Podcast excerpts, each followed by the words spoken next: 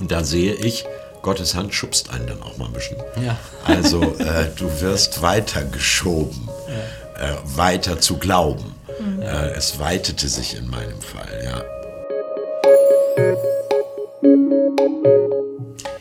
Haufen Kaffee, herzlich willkommen. Wir haben gerade gemeinsam einen Gottesdienst gefeiert hier aus unserem Wohnzimmer mit dem Thema In die Hand versprochen. Der Buchautor und Journalist Andreas Malesser ist bei uns und hat Hallo. darüber meditiert, was es heißt, in der Hand Gottes zu sein im Leben. Und ich hatte den Eindruck, Andreas, es ist stark autobiografisch geprägt, äh, was du gesagt hast, weil du zwei linke Hände hast. Ist das so? Ich bin der Anti-Handwerker, ja. Ja. Ist richtig. Entweder das Material wird versaut oder ich verletze mich Ja. oder es sieht scheiße aus. Mhm. Und da hat meine Frau gesagt, geh lieber über Land und verdien das Geld, das wir dann Handwerkern zahlen müssen, aber es ist besser für alle Beteiligten. Ja, das ist, man muss einfach die Grenzen auch erkennen. Ne? Ja, genau. Das ist so. Mhm. Finde heraus, was du nicht kannst und dann lass es. genau. Julia, wollte, du wolltest angeben heute mit deiner handwerklichen Fähigkeit, ne? Ja, ich wollte eigentlich wollte ich ein richtig schönes Bild mitbringen, was ich mal selber gemalt hatte. Im Gespräch war ich sehr stolz darauf. Meine Mama hat es noch im Keller, habe ich gedacht, weil es so schön war. Äh, war es nicht, offensichtlich. Sie hat es nicht mehr. War es nicht, nicht schön oder war es nicht mehr im Keller? Es war wahrscheinlich nicht so schön, wie ich dachte. Und es war auch nicht mehr im Keller, weil Okay. es nämlich auf dem Sperrmüll gelandet ist. Na, ja. Gut, dann wäre dieses Geheimnis auch gelüftet. Ich Ja. kann nicht malen, Dankeschön. Äh, Darf ich, äh, darf ich auch noch was ganz kurz äh, sagen zu meinen handwerklichen Fähigkeiten? Okay, Ja. Das okay. wäre mir wichtig, denn ich selber finde die phänomenal. Meine Familie teilt diese Ansicht nicht.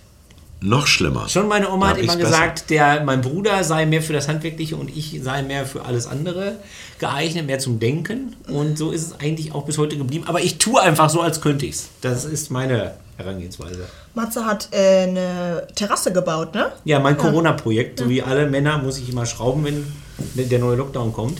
Ich habe eine Terrasse gebaut, sie heißt Corona West.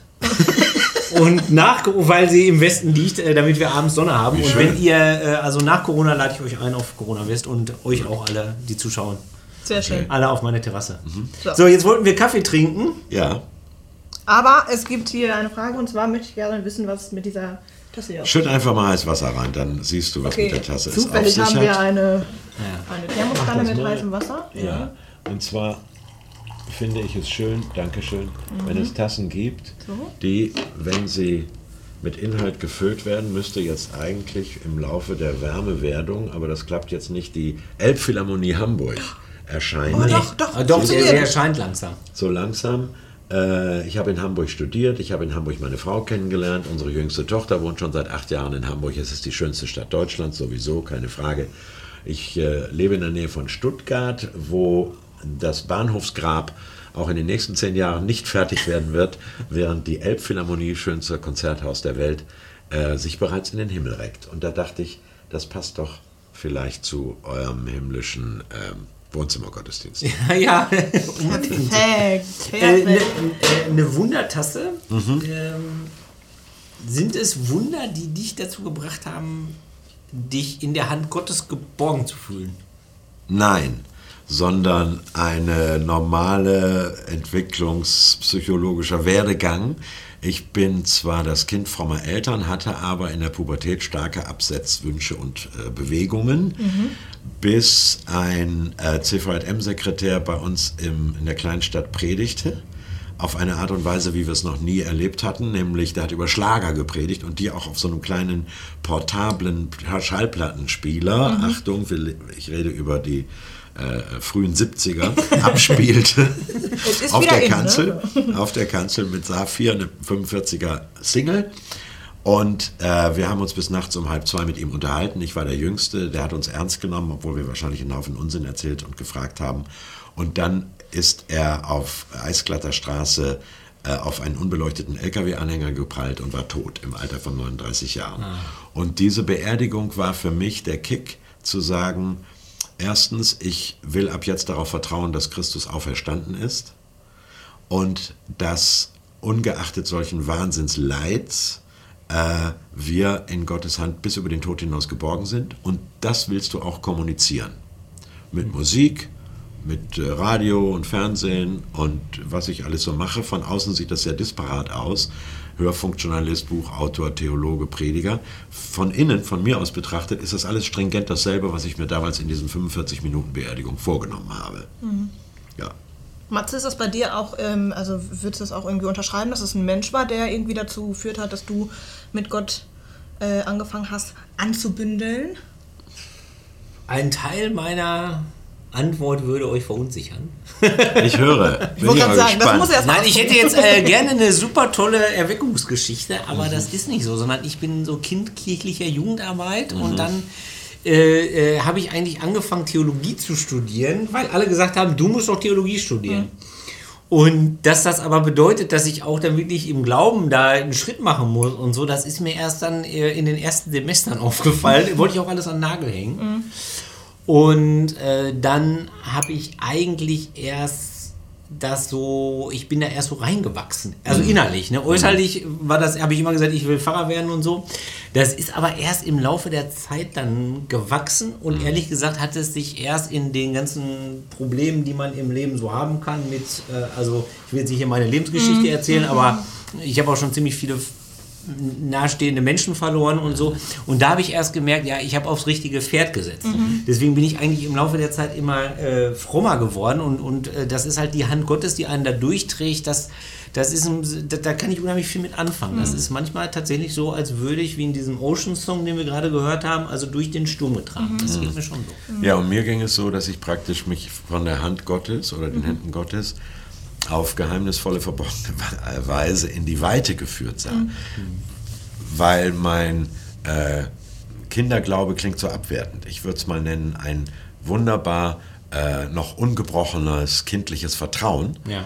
ist natürlich auch durch Schicksalsschläge des Lebens. Äh, meine Schwiegermutter ist gestorben mit 51 Jahren äh, und verschiedene Erlebnisse auf Reportagen in der dritten Welt, wenn du in Bombay über einen Toten drüber steigen musst. Es geht gar nicht anders. Rechts sind die Rikschas, links ist die Wand und da liegt einer tot auf dem Bürgersteig. Da kannst du anschließend nicht mehr Tourist bummeln. So, also kurzum, durch alles das hat sich mein Glaube natürlich geweitet. Äh, durch das Theologiestudium auch, durch Lektüre, durch das Kennenlernen von ganz, ganz tollen Leuten im Studio, dann durch Radioarbeit habe ich viele Begegnungen ermöglicht bekommen. Und da sehe ich, Gottes Hand schubst einen dann auch mal ein bisschen. Ja. Also äh, du wirst weitergeschoben, äh, weiter zu glauben. Äh, es weitete sich in meinem Fall, ja. Ja, und bei dir, Julia, eher geschoben oder eher getragen? Ähm, ich hatte einen ganz großartigen Pastor bei uns in der Kirchengemeinde. Der hat mich immer auf eine Bühne gestellt und äh, hat mich Lieder von Gott singen lassen. Am Anfang habe ich das mitgemacht, weil ich toll fand, dass ich singen durfte. Applaus, Applaus, Genau, Applaus. ja, genau. Ich fand es super klasse, jeden Sonntag einen Auftritt zu haben. Und dann äh, irgendwann habe ich mich mal mit den Texten beschäftigt und so und habe Fragen gestellt irgendwie. Und dann natürlich auch erlebt, als ich dann so Sozialarbeiterin geworden Ja. bin, irgendwie, ja, okay, ne, es gibt schon wirklich viel, ja, es war auch so eine Erfahrung von, es gibt viel Leid und was mir da persönlich hilft, war immer auch die christliche Perspektive. Und dann habe ich mich auch entschieden, Diakonin zu werden und ähm, nicht nur Sozialarbeiterin zu sein. Du bist Diakonin Ich bin Diakonin. in einer Kirchengemeinde oder? Nee, genau, also nicht mehr. Mhm. Äh, Habe ich ausprobiert und bin jetzt wieder Diakonin in der Diakonie. Ah, Tatsächlich. okay. Genau. Und arbeite da mit jungen Muttern. Genau. Mhm. Ja, aber das war so, das war so mein Werdegang irgendwie, ne? Dass ich auch erst ähm, sehen musste, irgendwie, was es auch für, für Tiefen gibt und wie viele Mhm. Menschen auch diese Tiefen haben und wie besser es ist, mit Gott da durchzugehen. Wobei mir wichtig ist, es gibt keine plausible Antwort Nö. auf die Warum-Frage nach dem Leid. Ja. Habe ich auch bis heute nicht. Nee. Ich habe aber auch keine Antwort auf die Frage, warum äh, war ich in meinem Leben noch keine Nacht in einem Krankenhaus, also meine Geburt mal nicht mitgezählt. Ja. Ich bin noch nie irgendwo waagerecht angeliefert worden. Bei 60.000 Kilometern Fahrzeit äh, früher ne, mit der Band.